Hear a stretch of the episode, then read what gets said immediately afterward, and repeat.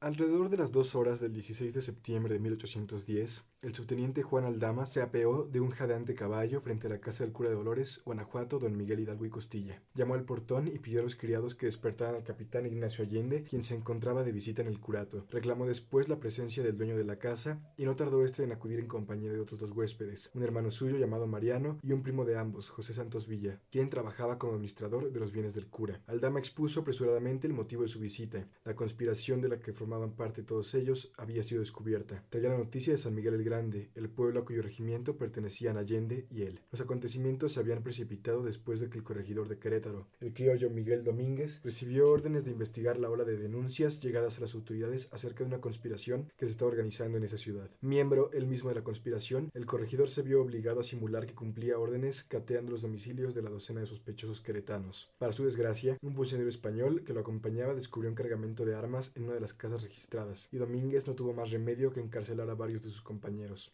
Enterada del caso, doña Josefa, esposa del corregidor y ardiente partidaria de la conspiración, envió un mozo a San Miguel el Grande para que pusiera sobre aviso a Allende, unos elementos principales del movimiento. Pero como éste se encontraba ausente, fue Aldama quien recibió el recado y de inmediato enfiló a galope, tendido hacia Dolores, para transmitirlo. Con 35 años de edad y carácter reposado, Aldama opinaba que debían rendirse y pedir clemencia a las autoridades. Como miembro de una familia acomodada y de San Miguel, podía esperar que lo trataran con suavidad. Los conspiradores, reunidos en el cuarto de Dolores, también pertenecientes a familias criollas de posición desahogada, podían abrigar las mismas esperanzas. El primero en oponerse fue el capitán Allende, hombre de 40 años de edad, hijo de un acaudalado comerciante vasco que le heredó una soberbia casona ubicada a un costado de la parroquia San Miguel y una fortuna considerable. Apuesto, vigoroso y con fama de valentón, caballista, aficionado a los toros, al juego y a las mujeres. Allende tenía psicológicamente dominado el timorato al dama. Rendirse, según observó, era correr el riesgo de acabar como los precursores, talamantes y verdad. Había que iniciar las hostilidades. Aunque la fecha del levantamiento había sido fijada para el 2 de octubre y no se habían concluido los preparativos, ya se contaba con gran cantidad de lanzas, cuchillos y machetes fabricados por un grupo de obreros bajo la dirección de Hidalgo. Al parecer los conjurados eran casi todos criollos domiciliados en las ciudades y los pueblos del Bajío. No había sido posible conseguir armas de fuego, pero el capitán criollo Mariano Abasolo, comandante de las milicias de Dolores, estaba dispuesto a secundar la rebelión con los 36 hombres que jefaturaba, y Allende había ganado para el movimiento al medio millar de milicianos que había en San Miguel. Todos estos elementos serían el núcleo de un ejército libertador. Don Mariano y don José se concretaron a dejarse llevar por los acontecimientos. El cura se subordinó al capitán Allende. Aquella noche histórica, Hidalgo tenía 58 años de edad. Era de estatura mediana, tez aceitunada y ojos verdes. Entre los abuelos de su madre, doña Ana María Gallaga y Villaseñor, se contaba Juan de Villaseñor Orozco, fundador de Valladolid de Michoacán, hoy Morelia. El padre, don Cristóbal, había sido administrador de la hacienda de Coralejo, perteneciente a Pénjamo, Guanajuato, y disfrutado de una posición económica desahogada. En 1764 hizo una declaración de bienes y dijo poseer un clavicordio, cuatro caballos, 338 cabezas de ganado y cinco esclavos negros. A los 12 años de edad, Hidalgo viajó a la ciudad fundada por su remoto abuelo para estudiar en el Colegio Jesuita de San Francisco Javier. Dos años después fue trasladado al Colegio San Nicolás Obispo, también en Valladolid, y allí pasó 12 años estudiando teología, física aristotélica, gramática y literatura latinas, lógica, ética y los idiomas italiano, francés, otomí, tarasco y náhuatl. Como estudiante ganó la fama de brillante, alegre y astuto, por lo que sus compañeros le apodaban el zorro. Presidió diversas asociaciones estudiantiles y sociedades literarias. Tocaba varios instrumentos musicales y en más de una ocasión se escapó del colegio para correr aventuras galantes. Se ordenó como sacerdote a los 26 años. Consagrado a la enseñanza, se distinguió como uno de los mejores maestros de San Nicolás y escribió una disertación sobre el verdadero método de estudiar teología escolástica. Ocupó luego varios puestos importantes, tesorero, vicerrector y secretario del colegio. En 1790, cuando tenía 37 años, lo nombraron rector. Los curas de la época se distinguían por mujeriegos, e Hidalgo distaba mucho de ser una excepción. Parece que en Valladolid tomó por amante a una muchacha llamada Guadalupe, quien después fue monja carmelita. Sin duda vivió con Manuela Ramos Pichardo, quien tuvo dos hijos. En un viaje a Guanajuato, procreó otro hijo con Viviana Lucero. Más adelante se amanceó con Josefa Quintana, que le dio dos nuevos retoños. Se dice también que sostuvo amoríos con otra mujer llamada María Manuela Herrera. El padre de Hidalgo murió en 1790, y con la herencia recibida y su sueldo de rector, que ascendía a 500 ducados anuales, Hidalgo pudo comprar tres haciendas, Jaripeo, Santa Rosa y San Nicolás, todas en Michoacán. El juvenil rector brillaba en las fiestas de sociedad y el mundo intelectual de Valladolid, dominado por lumbreras como el obispo San Miguel y el entonces cura Manuel Abad y Queipo. Repentinamente, en 1792, renunció a la rectoría. Para pasar al deslúcido puesto de cura en Colima. Los motivos que determinaron el cambio no están claros. Podía tratarse de una renuncia suscitada tras un desfalco en el que Hidalgo incurrió, según afirmaron sus detractores, o bien podría deberse a intrigas para desterrarlo, ya que su destacada actuación no era vista con buenos ojos por la camarilla de eclesiásticos cachupines que dominaba el obispado de Michoacán. Inclusive puede haberse tratado de un ascenso, pues el curato de Colima producía cuatro mil pesos anuales, o sea, mil más que el puesto de rector. En Colima solo permaneció ocho meses, en 1793, cuando estaba por cumplir 40 años, lo trasladaron a la parroquia de San Felipe Torres Mochas, Guanajuato, que producía seis mil pesos anuales, dos mil más que la de Colima. Aún en el aislado San Felipe, Hidalgo se las arregló para crear un mundo a su gusto. En el curato, con una orquesta formada por él mismo, daba frecuentes bailes en los que solía ser el primero en sacar pareja. Organizaba tertulias y paseos campestres. Dirigía representaciones teatrales con obras de Racine y Molière. Durante una de estas fue cuando sedujo a la actriz Josefa Quintana. En el pueblo, llamaban la Francia chiquita a la casa cural. Francia era sinónimo de esparpajo elegante. Así llegó 1800, año funesto para Hidalgo. Había comprado una mina en Angangueo, Michoacán, y una ganadería de toros de Lidia que le ocasionaba fuertes pérdidas. Lo mismo pasaba con la hacienda de Jaripeo. Para atender sus negocios tuvo que abandonar el curato de San Felipe y trasladarse a Michoacán. Durante un tiempo vivió en Tajimaroa, en casa del cura del pueblo, que era amigo suyo. Por las noches, en el curso de prolongadas charlas de sobremesa con el prelado y sus amigos, disparaba afirmaciones teológicas que sonaban a horrorosas blasfemias. Y además negaba que fuese pecado fornicar o masturbarse. Decía que todos los gobiernos monárquicos estaban teñidos de depotismo y que el mejor sistema político era la libertad francesa. Se ignora si lo hacía sinceramente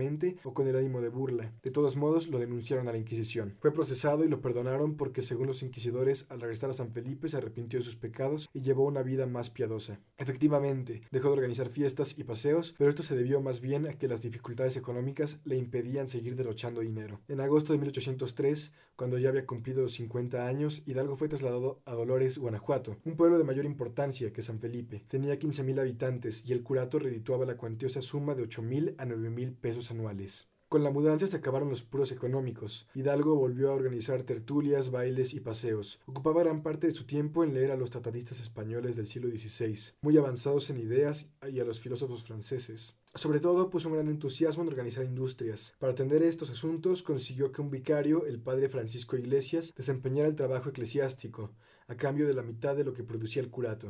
Entonces, Hidalgo abrió una alfarería que llegó a competir con las de Puebla por la belleza de su producción y en la que él mismo se inició como diseñador de piezas de cerámica. Puso en marcha curtidurías en las que muchos han visto un posible origen de la industria zapatera de León y simultáneamente impulsó la creación de carpinterías, herrerías, telares, un apiario, viñedos e instalaciones para la explotación del gusano de seda. Espectacularmente dinámico, aunque desorganizado en extremo, Hidalgo pasaba gran parte del día con sus obreros. No por ello se desconectó de su antiguo medio. Hacía frecuentes viajes a Guanajuato, donde tenía amistad con el principal funcionario de la ciudad, el intendente Juan Antonio Riaño, con el marqués de San Juan de Rayas, un rico minero, y con la caudalada familia Alamán, todos los cuales lo recibían en sus hogares por su buena educación y su sabrosa plática. También viajaba con frecuencia a Querétaro. Conoció a Allende en 1800, año en que éste se encontraba en San Felipe, y lo asistió a una fiesta del curato. Más tarde Allende le reveló la existencia de la conspiración queretana y lo invitó a unírsele. Al principio, Hidalgo desconfió de que se pudiera tener éxito, pero a medida que Allende le aseguraba que ya se había ganado el apoyo de Mariano Abasolo, el criollo que comandaba las milicias de Dolores, así como el regimiento de San Miguel, de muchos rancheros de la comarca y por supuesto de los conspiradores queretanos, el cura se entusiasmó con el proyecto al punto de que ante los hombres reunidos aquella noche en su casa de Dolores, sentenció, caballeros, no queda más que lanzarse a coger gachupines. En otras palabras, debían poner en práctica el plan que se había esbozado en las interminables juntas de los conspiradores. El punto fundamental consistía en aprender a todos los gachupines del país,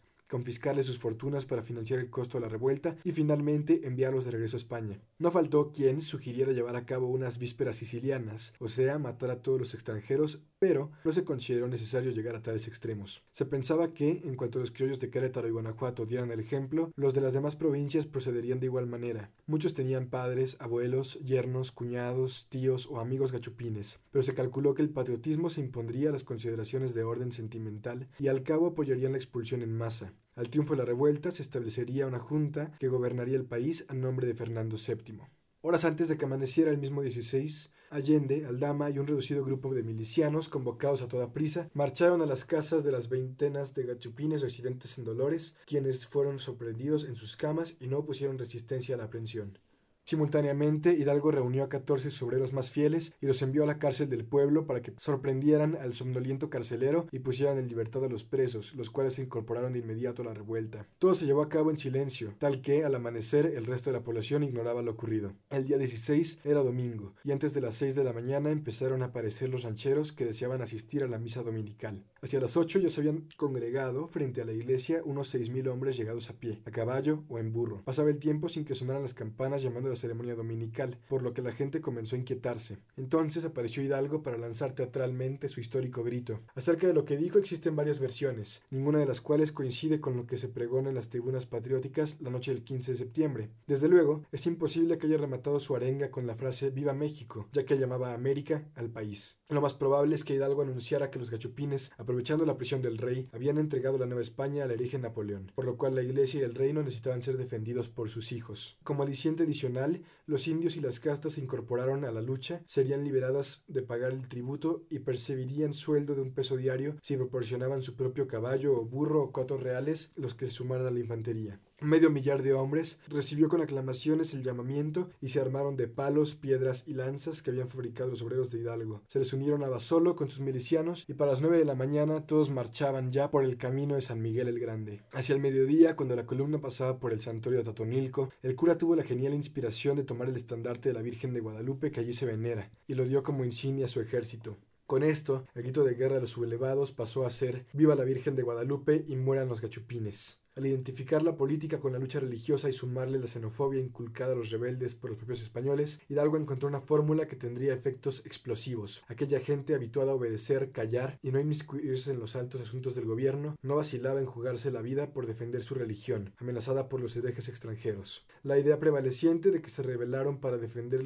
sus derechos de la explotación colonialista no pasa de ser un cuento. Para comenzar, ni siquiera sabían que tuvieran derechos. A la hora del crepúsculo del mismo día 16, la muchedumbre rebelde llegó a las afueras de San Miguel. La milicia que debía defender la ciudad, seducida por Allende, se unió a los alzados y las autoridades se rindieron sin luchar. Los españoles residentes en el pueblo fueron tomados como rehenes y sus fortunas confiscadas. Solo se suscitó un pequeño escándalo cuando la plebe se lanzó a saquear una tienda de abarrotes y Allende restableció el orden a sablazos. El día 19 se reanudó la marcha, atraídos por las habilidosas proclamas y la personalidad mesiánica del cura. Millares de rancheros e indios de San Miguel y de los caseríos vecinos, quienes como únicas armas llevaban algunos machetes, palos y ondas, engrosaron las filas rebeldes. Por la tarde del mismo día 19 llegaron a las afueras de Celaya. Hidalgo envió un ultimátum a las autoridades exigiéndoles rendirse o en caso contrario mandaría degollar a 78 rehenes españoles. Los militares de la guarnición se retiraron a Querétaro. La ciudad capituló y los rebeldes entraron a ella el día 21. Hasta entonces, Allende era visto como el jefe del movimiento, pero la personalidad del cura acabó por imponerse y el día 22 el ejército en masa nombró por aclamación capitán general a Hidalgo, mientras que Allende fue declarado teniente general, o sea, segundo al mando, y quizá desde entonces empezó a creer que se usurpaba su autoridad. Al ejército se incorporaron varios miles de rancheros e indios, así como algunos cuerpos de milicias. El objetivo final de la marcha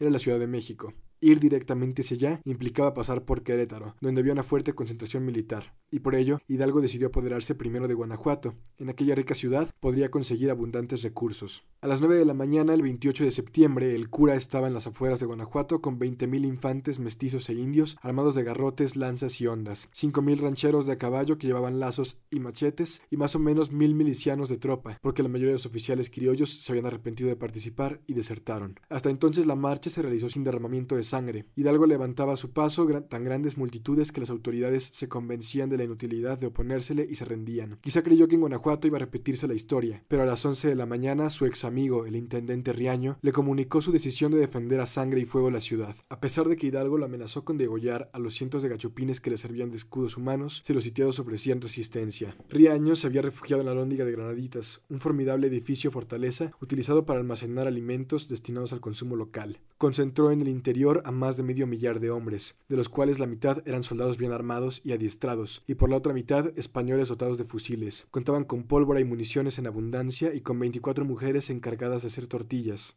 La lóndiga podría resistir varios meses de sitio, pero en opinión de Riaño, tan larga espera sería innecesaria, pues confiaba en recibir pronto auxilio de un gran ejército profesional que sin duda sometería a los impreparados atacantes. Poco después del mediodía comenzó la lucha. Compactas multitudes llenaron las empinadas calles que desembocan en Granaditas. Ya se les había unido la plebe de la ciudad, que al ver la forma como los gachupines se refugiaban en la lóndiga y desprotegían al resto de la población, pensó que Riaño desamparaba a los vecinos del común para poner a salvo a los gachupines y quiso desquitarse. Los honderos lanzaron una granizada de piedras que formó una gruesa capa sobre la azotea de la lóndiga. Los milicianos, revueltos entre la masa humana, dispararon sus armas e hicieron algunas víctimas, entre las que se contaba Riaño, muerto de un tiro en el ojo izquierdo casi al iniciarse las hostilidades. Pero los defensores ocupaban las mejores posiciones y alrededor de las cinco de la tarde ya habían dado muerte a cerca de dos mil rebeldes. Enfurecidos, los sitiadores procedieron a quemar el portón principal de la lóndiga. Una leyenda de problemática comprobación sostiene que el autor de la hazaña fue un minero apodado El Pípila, y un gentío sediento de venganza penetró el edificio. Centenar y medio de españoles y muchos soldados que trataron de presentar oposición o defenderse fueron degollados por la turba. Los demás quedaron prisioneros. Luego la turba pasó a saquear las casas de los españoles.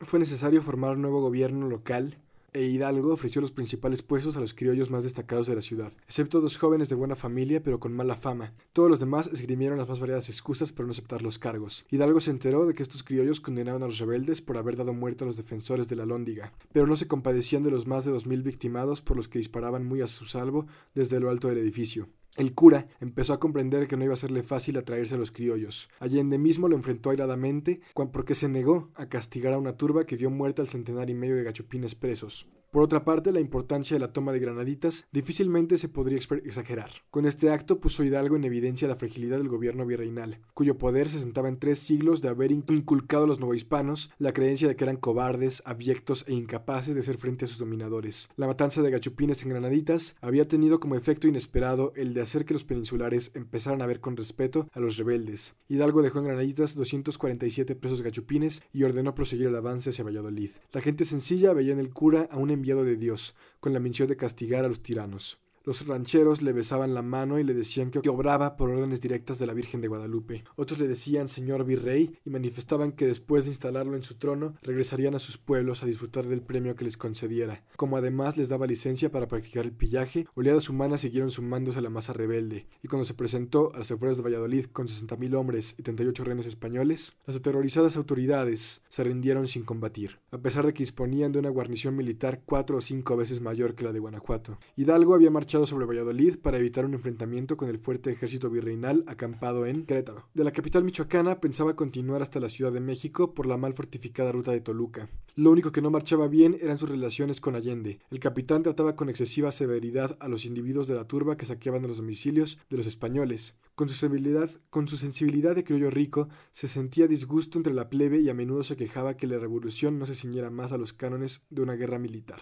Como Allende, la mayoría de los criollos veía con pavor la anhelada revuelta autonomista se estuviera transformando en una insurrección vandálica. Otro punto de fricción residía en el hecho de que Allende seguía empeñado en formar una junta que gobernara a nombre de Fernando VII, en tanto que Hidalgo, aunque no descartaba al monarca, solo por excepción lo mencionaba en las proclamas. El cura definió el movimiento que acaudillaba nada menos que como una reconquista. No se sabe qué tipo de gobierno pensaba implantar al triunfo de la revuelta, pero diversos indicios hacen suponer que acabó queriendo erigirse en soberano. Desde Valladolid empezaron a darle el título de excelentísimo capitán general de los ejércitos americanos, pues para sus seguidores la Nueva España debía reinar sobre todo el continente con excepción de Angloamérica.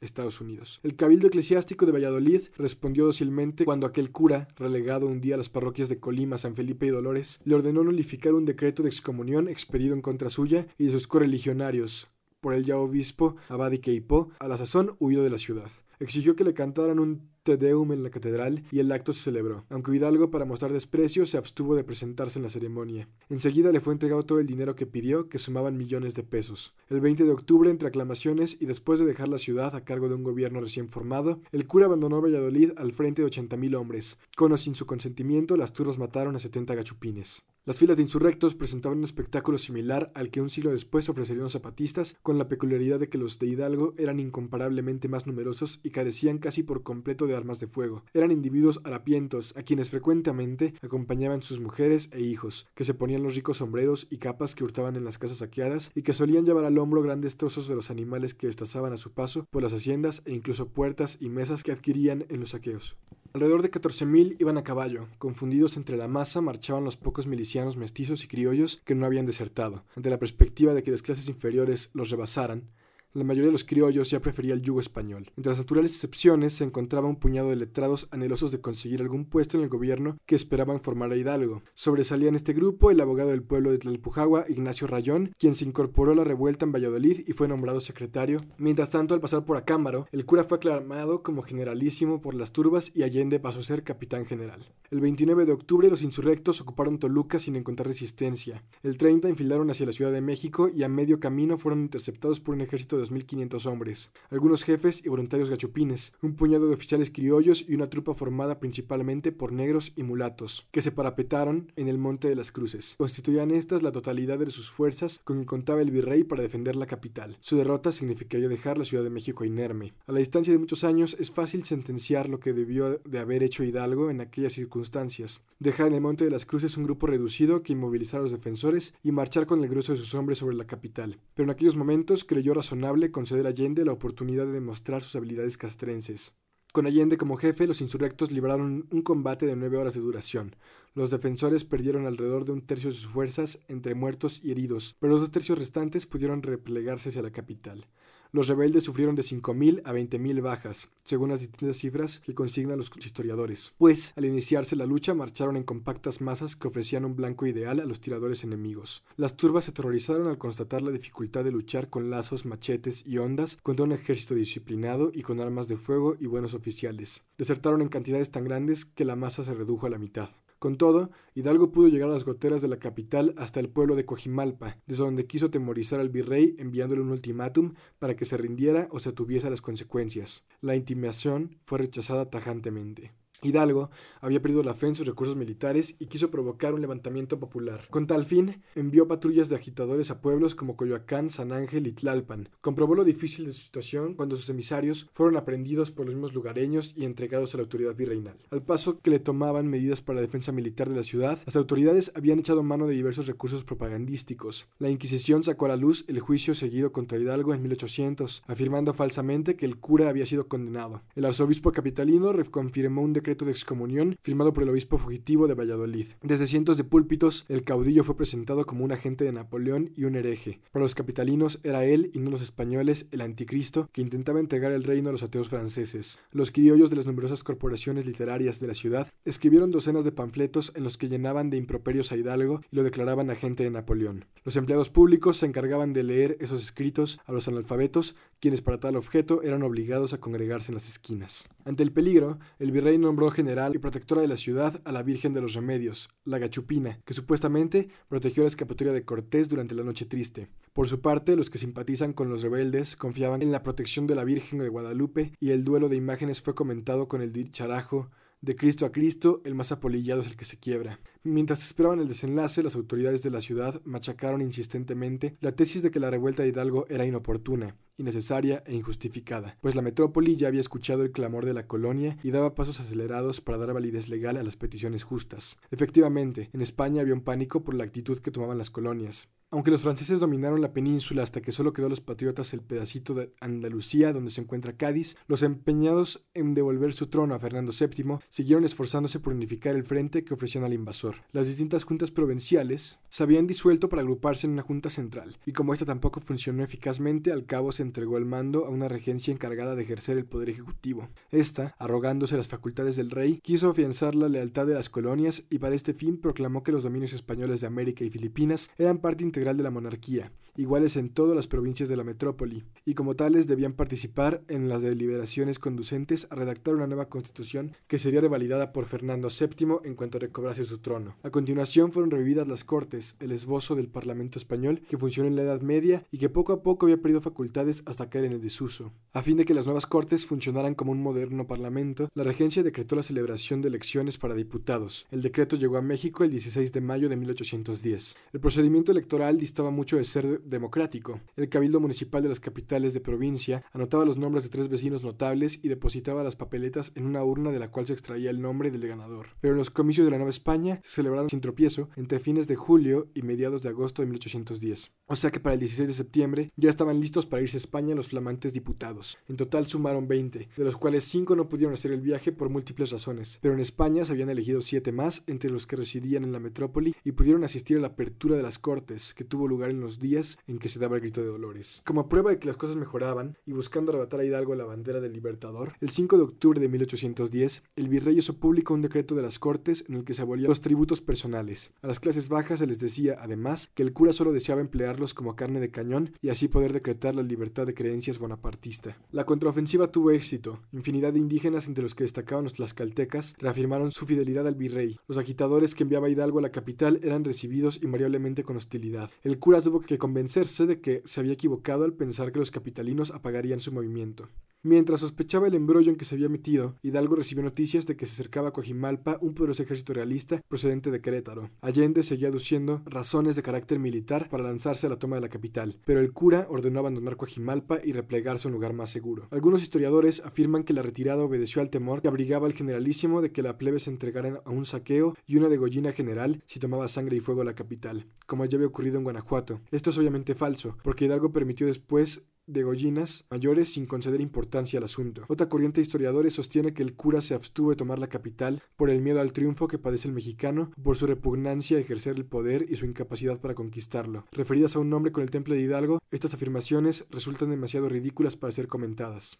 La retirada de Coajimalpa tuvo el resultado predecible. Desmoralizadas las filas insurgentes se redujeron todavía más por las deserciones. Pasaron a Toluca y de ahí Islahuaca. Iban en penosa marcha rumbo a Huichapan, cuando cerca del pueblo de Aculco los interceptó el ejército realista que avanzaba en defensa de la capital. Siete mil hombres bien pertrechados, cuya sola presencia propagó el pánico en las filas insurgentes, que abandonando armas y municiones, alimentos, equipajes, documentos, caballos y mulas, al oír los primeros disparos se dispersaron en todas las direcciones. Algunos entre los que se hallaban los principales caudillos consiguieron llegar a Celaya en esa ciudad hizo crisis lo que hasta entonces había sido una pugna sorda entre Allende y el cura Bribón, como el militar había dado por llamarle. Allende culpó al sacerdote del desastre y por cuenta propia resolvió marchar con los restos de su ejército a Guanajuato para enfrentar allí el ataque realista que seguramente no tardaría en producirse. Hidalgo por su parte se había convencido de que las masas sin armas de fuego y sin enfrentamiento militar serían derrotadas en un choque frontal con el ejército realista, ya fuera en Guanajuato o en cualquier otro sitio. Sus esperanzas de reavivar la insurrección radicaban más que nunca en el levantamiento popular. Así, mientras Allende se dirigía a Guanajuato, Hidalgo se desprendió de la columna insurgente y tomó el camino de Valladolid.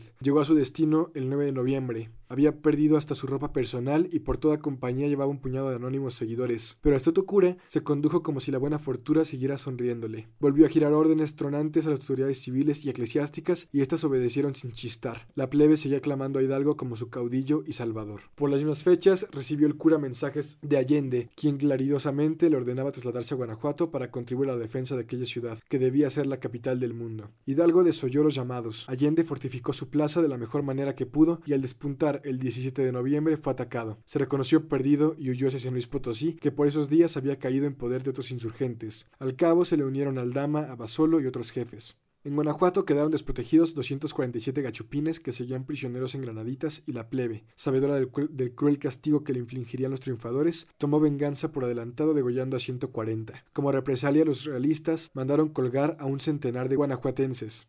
Gran parte de los habitantes de la ciudad huyó a refugiarse en otros sitios, y Guanajuato se despobló casi por completo. Tanto en Guanajuato como en Aculco el general victorioso fue Félix María Calleja, un hombre a quien se le ha dado el título de segundo Hernán Cortés. Astuto, cruel e infatigable, Calleja había obrado el milagro de infundir valor y fe en el triunfo al desmorizado ejército realista, el cual organizó y aumentó reclutando criollos mestizos y castas enemigos de los insurgentes. Hijo de una familia acomodada de Castilla, Calleja llegó a la Nueva España en 1789, con el grado de capitán. Con base en eficiencia ganó ascensos hasta llegar a general y ser nombrado comandante de las fuerzas de San Luis Potosí. En esa ciudad casó con una hija heredera criolla y comenzó a acumular latifundios hasta convertirse en cacique de la región, donde más que por el título de general la gente lo conocía como el amo don Félix. Calleja se identificó totalmente con su tierra adoptiva y sus costumbres. Al grado que bebía pulque. De esta manera conoció las virtudes y sobre todo los defectos de los novohispanos, cosa que le permitió enfrentar mejor que nadie a los insurgentes. Al recibir noticias del grito de Dolores, Calleja formó un pequeño ejército reclutado entre los vecinos de San Luis. Mientras Hidalgo estaba en el Monte de las Cruces, unió sus fuerzas a las que guarnecían Querétaro y al frente de todas ellas marchó en auxilio de la capital amenazada. Después de provocar la desbandada en Aculco y el abandono de Guanajuato por parte de Allende, comenzó a hacer represos para lanzarse sobre el caudillo principal. En Valladolid, además de haberse aclamado por la plebe y obedecido por sus autoridades, Hidalgo recibió noticias relacionadas con los magníficos frutos que estaba rindiendo algunas disposiciones tomadas en los días anteriores a su salida. Para la Ciudad de México, cuando habilitó a varios nuevos caudillos y les encargó propagar la revolución. Al pasar por Irapuato, rumbo a Granaditas, había despachado hacia Jalisco a un administrador de haciendas llamado José Antonio Torres, de Guanajuato. Envió rumbo a Zacatecas a Rafael Iriarte, un antiguo escribiente de Calleja, y hacia San Luis Potosí despachó a un lego apellidado Herrera. Al salir de Valladolid rumbo mandó hacia la tierra caliente de Michoacán y la costa de Acapulco al cura José María Morelos y Pavón. Iriarte tomó Zacatecas el 8 de noviembre y Herrera se apoderó de San Luis el 10. Por esas fechas, Morelos ponía sitio a Acapulco. Torres, capitalizando el pasmo causado por la caída de Granaditas, se apoderó de un pueblo jalisciense tras otro sin lamentar más que una docena de muertos y otros tantos heridos. El 11 de noviembre, Guadalajara, entonces una ciudad de 20.000 habitantes, se le rindió sin disparar un tiro. Hidalgo decidió trasladar a la capital jalisciense su base de operaciones. Llevaba 7.000 hombres y las ovaciones que le tributó el populacho, Tapatío, lo hicieron creerse una especie de profeta bíblico. Negó la importancia a los desmanes y los saqueos que cometía la plebe, y cuando alguien le dijo que la vigilancia de los gachupines presos representaba una molestia innecesaria a que degollaran a 60, aunque el carnicero encargado de ejecutar la tarea recibió órdenes de realizar la degollina en un sitio apartado para evitar escándalos. Poco después, Hidalgo mismo ordenó que degollaran a otros 150 o 700. Obviamente, ya no le habría importado matar hasta el último de los gachupines como se hizo en Haití con los franceses. Jubiloso y seguro de sí mismo, Hidalgo recuperó la fe en el triunfo. Los siguientes días pudo apreciar que no pecaba de optimista, pues en el espacio de poco más de un mes se vio nuevamente a la cabeza de 75.000 hombres. La base de esta prodigiosa recuperación fue la entrega total de Hidalgo al populacho. Desde luego suprimió impuestos que gravitaban sobre las clases populares. Hizo un esbozo de reforma agraria ordenado que fueran devueltas algunas tierras sustraídas fraudulentamente de las comunidades indígenas y fijó un plazo de 10 días para que fueran puestos en libertad todos los esclavos, advirtiendo que los amos infractores serían condenados a muerte. La confiscación de bienes españoles y los préstamos forzosos proporcionaron a Hidalgo un millón de pesos que aprovechó en parte para hacer dadivas y ganar partidarios. Otro recurso para acrecentar su ejército consistió en repartir sin medida los grados de generales, mariscales y coroneles. Inclusive inventó extraños grados como el de coronel de coroneles y capitán de capitanes. Para contrarrestar el desorden que esto tenía a provocar, Hidalgo sometió a sus hombres a constantes ejercicios y los agrupó en divisiones. La escasez de armas de fuego seguía siendo su principal problema. Solo disponía de 400 mosquetes, y para atenuarlo organizó un cuerpo de soldados que disparaban unos cohetes con punta de hierro. Los herreros de Guadalajara le fabricaron 122 cañones pequeño calibre. Del puerto de San Blas Nayarit, ocupado en esos días por el cura insurgente José María Mercado, recibió tres cañones de alto poder. Gran parte de sus hombres tenía caballo, lanzas y machetes. También lo seguían miles de indios, flecheros y honderos. El ejército insurgente distaba mucho de ser un modelo de organización militar, pero sin duda estaba mejor preparado que la chusma que combatió en el Monte de las Cruces. Sintiéndose amo de la situación, Hidalgo asistía a numerosos bailes dados en su honor y a menudo se le veía acompañado de una hermosa jovencita. El aroma de triunfo se le subió a la cabeza. Usaba ropas lujosas, andaba siempre rodeado de pajes y guardias de corps y sus subalternos le daban el tratamiento de Alteza Serenísima. Los desplantes de los gachupines más ostentosos y atrabilarios palidecían ante los cometidos por Hidalgo. Tranquilamente el cura autorizó el desgüello de otros 350 gachupines capturados en Guadalajara y sus cercanías. Mientras tanto, Calleja y sus lugartenientes procuraban reforzar sus posiciones esparciendo el terror. Arrasaban pueblos sospechosos de simpatizar con los insurgentes y escogían uno de cada cinco o de cada diez habitantes de tales pueblos para fusilarlos. Al mismo tiempo seguía acrecentando su ejército, lo que les facilitaba por el horror que Hidalgo seguía inspirando a los criollos y a los mestizos pacíficos. Así, el ejército realista quedó formado casi exclusivamente por criollos y mestizos, pues los gachupines, a pesar de las exhortaciones y las maldiciones que les lanzaba el general realista, se mantuvieron al margen de la lucha. Para mejor atraer a los reclutas, Calleja les autorizó que se hicieran acompañar de soldaderas, las cuales despojaban a los cadáveres en los campos de batalla y participaban en los saqueos de pueblos y ranchos. La innovación siguió practicándose a lo largo de muchos años. A principios de enero de 1811 y después de haber andado yendo por Aguascalientes y Zacatecas, Allende y Aldama se presentaron en Guadalajara. Como era de esperarse, desaprobaron los desmanes de las turbas, pero el cura, para, evitar que se hablara de divisiones en su bando, recibió con fingido afecto a sus ex amigos. Pronto se enteraría Hidalgo de que Allende se proponía envenenarlo y que para ese efecto había solicitado a su confesor la licencia respectiva. El cura se limitó a ordenar que alguien probara sus alimentos antes de tomarlos. Necesitaba la ayuda de Allende, pues careció de oficiales y jefes experimentados, y le habían llegado informes de que Calleja estaba a punto de avanzar hacia Guadalajara. La estrategia para la defensa fue otro motivo de disputas. El capitán de San Miguel insistía en la imposibilidad de enfrentarse al bien armado y disciplinado ejército realista y sugirió abandonar Guadalajara y dividir las filas insurgentes en varios grupos que después acosarían a Calleja con operaciones guerrilleras. El cura de Dolores impuso su criterio de interceptar la marcha del enemigo en un terreno favorable para los insurgentes y allí entablar batalla abierta empleando todos los recursos. A regañadientes, Allende obedeció y fue puesto al mando de la operación el 17 de enero de 1811, apenas cuatro meses después de que fuera dado el grito de Dolores, tuvo lugar la gran batalla. El ejército insurgente, fuerte en cien mil hombres y parapetado en lo alto de las colinas y los cerros cercanos al puente de Calderón, ubicado 44 kilómetros al noreste de Guadalajara, combatió durante seis horas contra las fuerzas de Calleja que sumaban apenas siete mil hombres pero estaban magníficamente entrenadas. Los realistas volaron un depósito insurgente de pólvora y municiones y acabaron haciendo huir al enemigo en todas direcciones.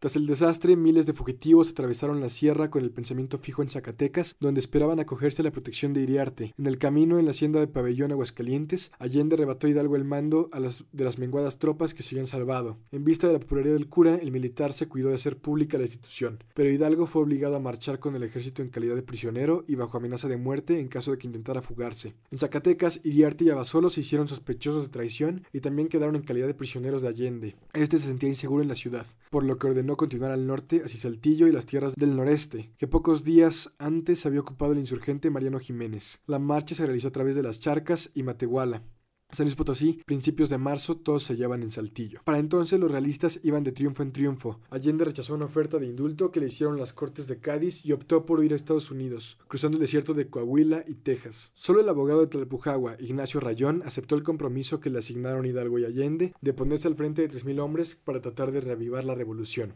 El 16 de marzo, Rayón marchó al sur y Allende al norte. El contingente de este último estaba formado por una avanzada de 75 hombres y 14 vehículos en los que viajaban los principales jefes y muchas mujeres que llevaban para su disfrute. En la retaguardia iban 1500 hombres con artillería, equipajes y numerosas mulas que transportaban barras de plata con valor de medio millón de pesos. La caravana debía pasar por Acatita de Baján, Coahuila, un polvoriento pueblo con tres docenas de casuchas cuyos habitantes viven hoy día de la explotación de Ixtle y la Candelilla.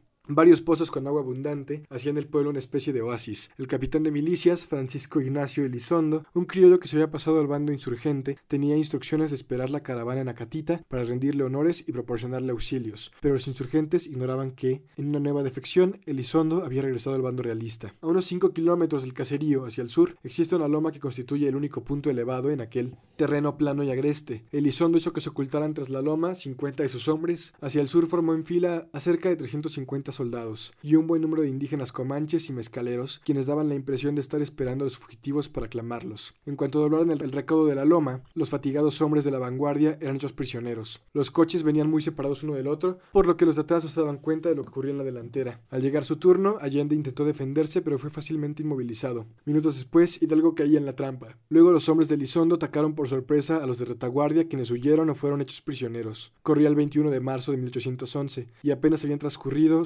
meses y cinco días desde la iniciación de la revuelta en Dolores. Los prisioneros fueron conducidos a Monclova y posteriormente a Chihuahua, donde se les sometió a juicio, aunque Allende, Aldama y Jiménez declararon hasta el último momento ser partidarios leales de Fernando VII, fueron encontrados culpables del delito de rebelión, fusilados y decapitados en distintas fechas. Abasolo conservó la idea a cambio de declarar contra sus compañeros, pero fue deportado a España. Hidalgo aceptó plenamente su responsabilidad, reconoció que se había dejado arrastrar por un frenesí irreprimible y dijo haber palpado por experiencia que su movimiento acabaría lo mismo que había empezado, esto es, por una absoluta anarquía o por un igual despotismo. Lo fusilaron el 30 de julio y posteriormente lo decapitaron. Las cabezas de los cuatro caudillos principales, metidas en jaulas de hierro, fueron colocadas en cada una de las esquinas de la lóndiga de Granaditas, y allí permanecieron en exhibición por un espacio de 10 años. Para entonces, casi todos los antiguos aduladores de Su Alteza Serenísima ya habían renegado de él o habían perdido la vida.